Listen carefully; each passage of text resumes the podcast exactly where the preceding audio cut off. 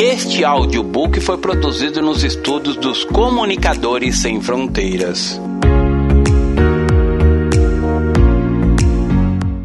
Jesus entronizado Rei. Autor, Pastor Márcio Valadão. Uma publicação da Igreja Batista da Lagoinha. Primeira edição, março de 2014. Introdução. O mundo está ficando cada vez menor Hoje há facilidade de conhecê-lo, seja por meio da internet ou pela facilidade de viajar. Certa vez, participei de um encontro em Jerusalém, que não era grande com relação ao número de participantes, mas era um dos maiores encontros no número de países representados ali. Por isso, afirmei que o mundo, de certa forma, está cada vez menor. Foram momentos tão lindos e só Deus para fazer aquilo. Foi tão lindo ver irmãos judeus junto com os árabes e tantas outras nacionalidades reunidas. Quando chegamos a Jerusalém, antes de irmos para o hotel, fomos ao Monte das Oliveiras. Lá do alto, contemplamos a cidade antiga de Jerusalém e as muralhas. A graça a presença e o impacto de sabermos que estávamos no Monte das Oliveiras foi tão gloriosos, celestiais, porque lemos tanto na Bíblia sobre o Monte das Oliveiras e de repente estávamos contemplando tão de perto. Também vimos um Monte Sião. Em certo sentido, lemos ali a Bíblia com os pés. O Monte das Oliveiras foi o lugar onde Jesus ascendeu aos céus. Dele pudemos ver a cidade antiga em que ficava o templo e lembrar tantas coisas, sentir tantas delícias. Ali é um lugar onde podemos ouvir a Deus, um lugar onde realmente podemos contemplar a realidade tão gloriosa da vida do Senhor. Foi em Jerusalém que tudo aconteceu. Foi em Jerusalém que o Senhor morreu ressuscitou e ascendeu aos céus. Nesta mensagem, quero tratar de algo que aconteceu no Monte das Oliveiras e que muitas vezes nós negligenciamos, mas é a base da nossa fé. Jesus Cristo veio como sacerdote, como profeta e como rei. Essas três realidades foram apresentadas em Jerusalém e vamos ver um pouco sobre cada uma delas. Como sacerdote, ele não apenas se apresentou diante do Pai, mas ele mesmo foi oferecido como oferta a Deus. Sacerdote é aquele que traz a oferta, e ele era também a oferta. Como profeta, Jesus estava em Jerusalém, em todo lugar proclamando e anunciando a verdade e o coração do Pai. Jesus é também rei e, segundo a palavra, a ascensão foi para ele entrar na glória como rei. Todos sabem que Jesus Cristo morreu, no entanto, a morte não foi capaz de prendê-lo no túmulo. Ele venceu a morte e ressuscitou. Ele foi elevado às alturas até o trono à destra de Deus. A ascensão de Jesus. O tema sobre a ascensão do Senhor Jesus não é muito falado, ao contrário, muitas vezes é negligenciado. Os aspectos da vida de Jesus são marcadas por comemorações como Natal, que é visto como o nascimento de Jesus. Celebramos a morte e a ressurreição de Jesus, mas a ascensão, que é o que fecha o ciclo totalmente, como disse muitas vezes é negligenciada. Este evento está descrito na palavra como profecia. Vejamos o versículo 18 do Salmo 68 que diz assim: Subiste às alturas, levastes cativo o cativeiro, recebestes homens por dádivas, até mesmo rebeldes, para que o Senhor Deus habite no meio deles. Este é um dos texto profético. Davi estava olhando o que nossos olhos naturais não conseguem perceber, estava vendo o que iria acontecer. A ascensão do Senhor está descrita nas Escrituras de uma forma muito pontual. Em Marcos capítulo 16, versos 19 e 20, diz assim: De fato, o Senhor Jesus, depois de ele ter falado, foi recebido no céu e assentou-se à destra de Deus. E eles, tendo partido, pregaram em toda parte, cooperando com eles o Senhor e confirmando a palavra por meio de sinais que o seguiam. Depois que Jesus acabou de falar tudo, houve um momento em que veio esse epílogo. O Senhor Jesus, depois de lhes ter falado, foi recebido nos céus e assentou-se à destra de Deus. Em Jerusalém, tudo é muito pertinho, como Betânia e Belém. Outro texto que fala sobre a ascensão de Jesus está no Evangelho de Lucas, capítulo 24, versos 50 a 53, que diz assim: Então os levou para Betânia, erguendo as mãos, o abençoou. Aconteceu que, quando os abençoava, ia se retirando deles, sendo elevado para o céu. Então eles, adorando, voltaram para Jerusalém, tomados de grande júbilo, estavam sempre no templo, louvando a Deus. Nós temos a cruz, temos a ressurreição, mas o fato que fecha o ciclo é exatamente a entronização de Jesus, quando ele é entronizado, coroado. Se considerarmos apenas a cruz e a ressurreição, faltará a entronização. Por isso está escrito: de fato. De fato, o Senhor Jesus, depois de lhes ter falado, foi recebido no céu e assentou-se à destra de Deus. As marcas do amor do Senhor permanecem. Depois da ressurreição de Jesus até a sua ascensão, passaram-se quarenta dias, os quais Jesus ficou com seus discípulos, caminhou com eles, deu-lhes as últimas instruções, mas quando o Senhor os levou para Betânia, ele ergueu as mãos e os abençoou. Eu gosto de contemplar esta cena. Só que as suas mãos agora tinham sinais dos cravos, porque as marcas dos cravos não desapareceram das mãos de Jesus e nunca irão desaparecer. Vemos quando ele disse a Tomé: Põe o seu dedo aqui e veja as marcas do cravo. João capítulo 20, verso 27. As marcas permanecem, as marcas do amor do Senhor. Muitas vezes, em suas tribulações, Satanás pode dizer que o Senhor não se importa e que não está nem aí para você. Mas quando contemplamos as mãos do Senhor, o amor dele, desprezamos toda a mentira de Satanás. Note no verso 51 de Lucas, capítulo 24, que diz assim: Aconteceu que, enquanto os abençoava, ia se retirando deles, sendo elevado para o céu significa que Jesus subiu abençoando. Foi algo glorioso. Então eles, adorando-o, voltaram para Jerusalém, tomados de grande júbilo, e estavam sempre no templo, louvando a Deus. Antes era choro, era saudade e não queriam de forma alguma que Jesus fosse embora. Mas algo mudou no espírito deles. E sabe o que foi? Eles estavam sendo ameaçados de morte. A pressão era muito grande, a ponto de quando Jesus foi preso, Pedro negou dizendo que nem o conhecia. Mas depois eles voltaram para Jerusalém, tomados de grande júbilo. Júbilo é alegria em um grau superlativo. O último lugar que fala da ascensão do Senhor está no livro de Atos, capítulo 1, versos 6 a 11. Então os que estavam reunidos lhe perguntaram: Senhor, será este o tempo em que restaures o reino de Israel? Respondeu-lhes: Não vos compete conhecer tempos ou épocas que o Pai reservou pela sua exclusiva autoridade, mas recebereis poder ao descer sobre vós o Espírito Santo, e sereis minhas testemunhas tanto em Jerusalém como em toda a Judéia e Samaria, e até os confins da terra. Ditas essas palavras, foi Jesus elevado às alturas, à vista deles, em uma nuvem os encobriu dos seus olhos. E estando eles com os olhos fitos nos céus, enquanto Jesus subia, eis que dois varões vestidos de branco se puseram ao lado deles. Eles disseram: Varões galileus, por que estáis olhando para as alturas?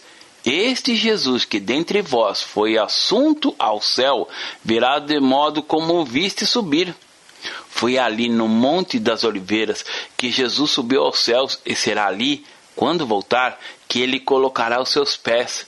Estou convencido de que nenhum outro evento na vida de Jesus, mesmo que todos sejam igualmente importantes, é tão glorioso e importante quanto a ascensão do Senhor. Se tivesse acontecido somente a cruz e a ressurreição, já seria glorioso. Mas é a ascensão do Senhor que nos traz ao coração a compreensão de que Ele é Rei. Não podemos, de forma alguma, subestimar o que é realmente a bênção da ascensão, pois, caso contrário, nunca teremos a compreensão de onde Ele está agora, reinando. Ele é o Rei da Glória Se não tivéssemos a ressurreição, teríamos um Salvador morto, apenas um grande mestre.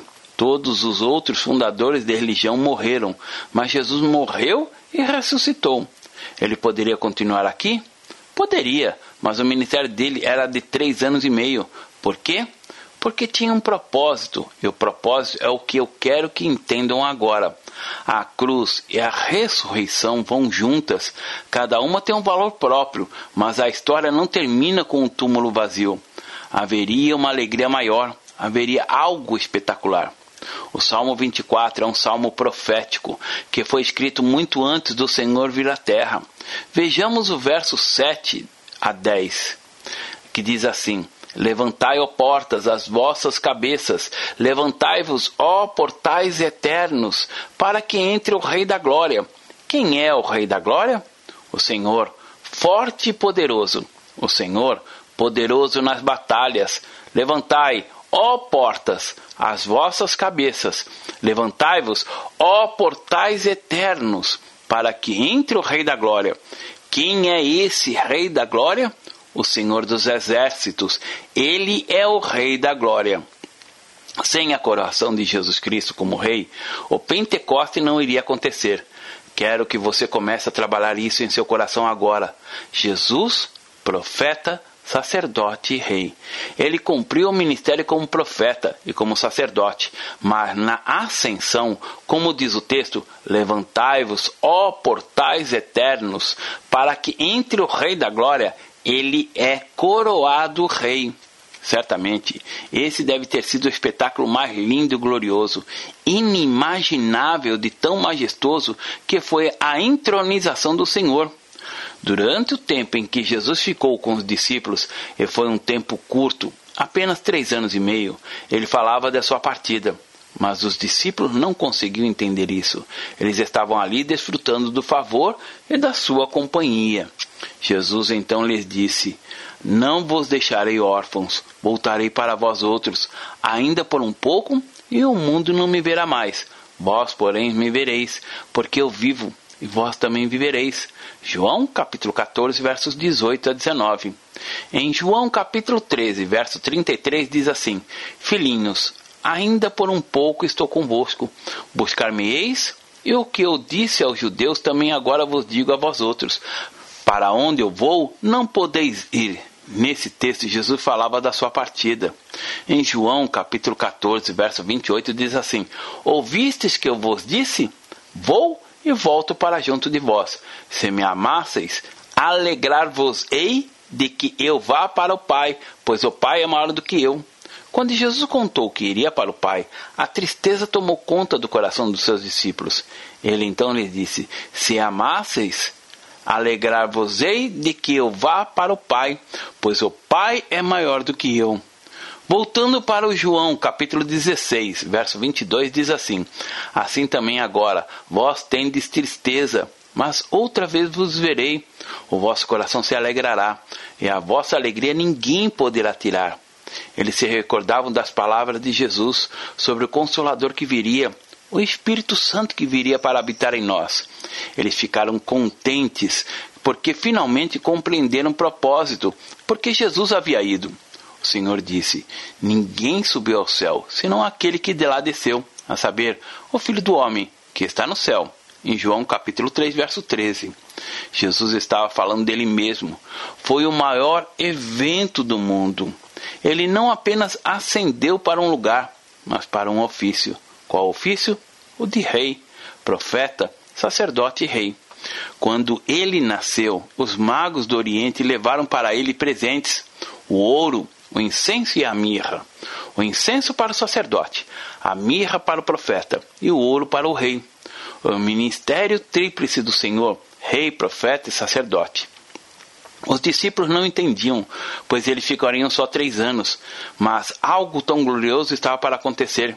Ele deixou a arena do sofrimento e entrou em sua glória. A porta se abriu e ele possui toda a autoridade no céu e na terra. O seu reino é um reino invisível. Jesus disse: O reino do céu está entre vós. O reino de Deus não é um espaço geográfico, é o domínio dele na nossa vida. Ele deixou a sua igreja aqui para fazer o seu reinado, por isso disse: Assim como o Pai me enviou, eu também vos envio. É por isso que, quando uma pessoa se converte, ela experimenta uma mudança tão profunda, tão radical, que nasce de novo. Esta obra é realizada pelo Espírito Santo, que passa a viver nela. Essa pessoa passa a viver cheia do Espírito. Aleluia. Os discípulos esperaram um tempo para serem revestidos do poder do Espírito. O primeiro ato de autoridade que Jesus exerceu depois da sua entronização foi enviar o Espírito Santo. Ele revestiu a igreja de poder. Em Atos, capítulo 2, versos 32 e 33 diz assim: A este Jesus Deus ressuscitou, do que todos nós somos testemunhas, exaltado, pois, à destra de Deus, tendo recebido do Pai a promessa do Espírito Santo, derramou isto que vedes e ouvis. Os discípulos, agora revestidos do Espírito Santo, saem para cumprir a grande comissão. Jesus disse: Ide por todo o mundo e pregai o evangelho a toda criatura. Marcos capítulo 16, verso 15. Como o Pai me enviou, eu também vos envio. João capítulo 20, verso 21. Por isso que a pregação do evangelho, o ide, precisa ser da mesma maneira que Jesus o fazia. Em Filipenses capítulo 2, versos 5 a 11 diz assim: tende em vós o mesmo sentimento que houve também em Cristo Jesus, pois ele, subsistindo em forma de Deus, não julgou como usurpação a ser igual a Deus. Antes, a si mesmo se esvaziou, assumindo a forma de servo, tornando-se em semelhança de homens, e, reconhecido em figura humana, a si mesmo se humilhou, tornando-se obediente até a morte, e a morte de cruz pelo que também Deus o exaltou sobremaneira. Ele deu um nome que está acima de todo nome, para que ao nome de Jesus se dobre todo joelho, nos céus, na terra e debaixo da terra, e toda língua confesse que Jesus Cristo é o Senhor, para a glória de Deus Pai. Ele enviou o Consolador. No capítulo 16, Jesus fala que enviaria o Consolador, o Espírito Santo. Quando ele falou de sua partida, os discípulos sentiram muita tristeza, um peso, uma angústia, mas Cristo começou a trabalhar na vida deles, como vemos em João capítulo 16, verso 7, que diz assim: Mas eu vos digo a verdade, convém-vos que eu vá, porque se eu não for, o Consolador não virá para vós outros. Se, porém, eu for, eu vou-lo enviarei. Quem é o Consolador? O Espírito Santo. O Espírito Santo não é uma força, não é uma energia. O Espírito Santo é Deus. Agora veja o verso 22 que diz assim: Assim também agora vós tendes tristeza, mas outra vez vos verei, o vosso coração se alegrará, e a vossa alegria ninguém poderá tirar. Quando Jesus veio ao mundo, Deus se encarnou. Era Deus e ele só podia estar em um lugar. Estava limitado em seu corpo. Deus se limitou, porém, o Espírito Santo não. O Senhor disse que ele estaria em todos os lugares, mas os discípulos não compreendiam isso, porque o que poderia ser melhor do que ter Jesus por perto? Em 1 Pedro, capítulo 1, verso 8 diz assim: A quem, não havendo vistos, a mais, no qual, não vendo agora, mas crendo, exultais com alegria indizível e cheia da glória. Aqui, Jesus mostra o valor da sua ida. Ele sugere que a sua ausência seria melhor do que a sua presença. Mas como a ausência física de Jesus seria melhor do que a sua presença? Dentro da limitação natural, era difícil para os discípulos compreenderem essa realidade. Ser mais delicado com a sua ausência de Jesus do que a sua presença gloriosa, com os milagres e ensinos dele. Como poderiam ser mais deliciados com a ausência do que sua presença dele? Voltemos para João capítulo 16, versos 4 a 7, que diz: Ora, essas coisas vos tenho dito para que, quando a hora chegar, vos recordeis de que eu vou-las disse. Não vou-las disse desde o princípio, porque eu estava convosco. Mas agora eu vou para junto daquele que me enviou, e nenhum de vós me pergunta: Para onde vais? Pelo contrário, porque vos tenho dito essas coisas, a tristeza encheu o vosso coração. Mas eu vos digo a verdade: convém-nos que eu vá Porque se eu não for, o Consolador não virá para vós outros. Se porém eu for, eu vou-lo enviarei. Cheios de júbilo. Hoje, milhões de pessoas vão a Israel para ver os lugares onde Jesus andou. Nós vivemos como se a ascensão não tivesse acontecido. Nós temos que ver esse fato tão glorioso. A cruz é uma realidade, a ressurreição é uma realidade, mas quando vemos a ascensão de Jesus, a sua entronização, ele sendo coroado, a porta se abrindo, tudo muda. Esse fato causa mudança nas atitudes das pessoas. A atitude dos discípulos quando viram Jesus sendo assunto, elevado aos céus, mudou completamente. Aquele manto de angústia, de tristeza e de confusão que os dominava desapareceu completamente e eles voltaram para Jerusalém cheios de júbilo. Jesus lhe disse: Vão para Jerusalém e esperem a promessa do Pai. Vocês serão revestidos de poder. O Espírito Santo virá e ficará ali durante dez dias. Atos capítulo 1, verso 4. Pentecostes significa que o quinquagésimo dia. Até o Pentecostes foram 50 dias depois da Páscoa. Jesus foi crucificado e morto na Páscoa. Passaram 40 dias depois da sua ressurreição. Dá ordem aos seus discípulos para ficarem esperando a promessa do Pai, de que eles seriam revestidos de poder para serem testemunhas em toda a terra anunciando a verdade gloriosa do Evangelho de Jesus Cristo, e ele ascender aos céus. No início eles resistiram, pois não queriam que Jesus fosse até a cruz e não queriam, de forma alguma, perdê-lo. Na ascensão, uma nova luz surgiu, eles começaram a compreender o que culminou nessa mudança tão radical, tão profunda que os discípulos experimentaram? A cena da ascensão, a elevação de Jesus aos céus, a sua entronização. Voltemos a Lucas capítulo 24, verso 50, que diz assim: Então os levou para Betânia e, erguendo as mãos, o abençoou. Aconteceu que, enquanto os abençoava, ia se retirando deles, sendo elevado para o céu. Então eles, adorando-o, voltaram para Jerusalém, tomados de grande júbilo. Os líderes religiosos que haviam conspirado contra Jesus estavam todos vivos, o ódio por Jesus continuava existindo. A ameaça aos discípulos de serem mortos era um decreto. Por que então eles voltaram para Jerusalém, tomados de grande júbilo? O espírito deles, antes marcado pela tristeza, estava agora tomado de alegria, que era puro júbilo.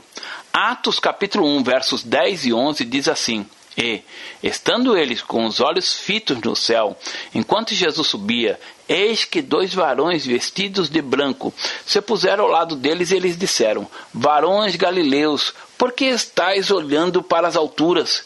Esse Jesus, que dentre vós foi assunto aos céus, virá de modo como viste subir. Deus tinha apenas um filho o Filho unigênito. Jesus Cristo foi morto e sepultado. Ele foi sepultado como Filho unigênito. Mas diz a Escritura que, quando ele ressuscita, ele não ressuscita mais como Filho unigênito de Deus, mas como Filho primogênito de Deus. Porque depois desse acontecimento, Deus passou a ter mais filhos, muitos. Então, segundo a Bíblia Sagrada, o mesmo Espírito que habitou em Jesus passou a habitar em nós é o mesmo Espírito. E foi essa verdade que encheu os corações dos discípulos. Eles voltaram cheios de júbilo, porque estavam vivenciando uma maravilhosa realidade. Considerações finais. Durante os dez dias entre a ascensão do Senhor e a vinda do Espírito Santo, Jesus não deu aos discípulos nenhuma missão. Ele apenas disse: parafraseando, vocês vão ficar esperando a promessa do Pai. Porque sem o Espírito Santo não haveria conversão. Sem o Espírito Santo, a fé seria apenas uma religião. Com o Espírito de Deus, a fé é o nosso relacionamento com Ele. Os discípulos voltaram para Jerusalém regozijando-se, esperaram até a chegada do dia do Pentecoste. Jesus também disse: Vocês serão minhas testemunhas.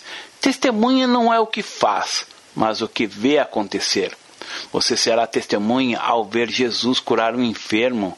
Você será testemunha ao ver Jesus libertar os oprimidos usando você. Você é testemunha e quem faz é Ele por meio do Espírito Santo em você. Jesus hoje está entronizado à destra de Deus. Quando eu estava em Jerusalém, no Monte das Oliveiras, meu coração fervilhava com essas palavras e pensava: foi aqui que ele subiu. Foi aqui que ele disse para os discípulos ficarem em Jerusalém até receberem a promessa do Pai. E será aqui que ele voltará.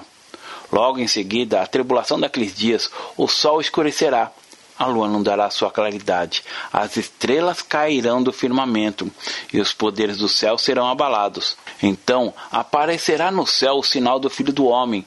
Todos os povos da terra se lamentarão e verão o Filho do Homem vindo sobre as nuvens do céu, com poder e muita glória. E ele enviará os seus anjos com grande clangor de trombeta, e os quais reunirão os seus escolhidos dos quatro ventos de uma a outra extremidade dos céus. Mateus capítulo 24, versos 29 a 31. Nós vivemos como se Jesus tivesse morrido ontem, ressuscitado hoje, tendo a esperança dele voltar amanhã. Quando vier o Filho do Homem na sua majestade e todos os anjos com ele, então se assentará no trono da sua glória. A todas as nações serão reunidas em sua presença. Ele separará um dos outros, como o pastor separa os cabritos das ovelhas, e porá as ovelhas à sua direita, mas os cabritos à sua esquerda. Então dirá o rei aos que estiverem à direita: Vinde, benditos de meu Pai. Entrai na posse do reino que vos está preparado desde a fundação do mundo. Porque tive fome e me deste de comer Tive sede e me deste de beber. Era forasteiro e me hospedaste. Estava nu e me vestistes. Enfermo e me visitastes. Preso e foste ver-me. Então perguntarão os justos: Senhor, quando foi que te vimos com fome e te demos de comer, ou com sede e te demos de beber? E quando te vimos forateiros e te hospedamos, ou nu e te vestimos?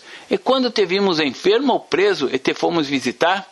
O rei respondendo lhe dirá: Em verdade vos afirmo que, sempre que o fizeste a um desses meus pequeninos irmãos, a mim o fizestes. Então o rei dirá também aos que estiverem à sua esquerda: Apartai-vos de mim, malditos, para o fogo eterno, preparado para o diabo e seus anjos, porque tive fome e não me deste de comer. Tive sede e não me deste de beber, sendo forasteiro, não me hospedaste. Estava nu não me vestistes.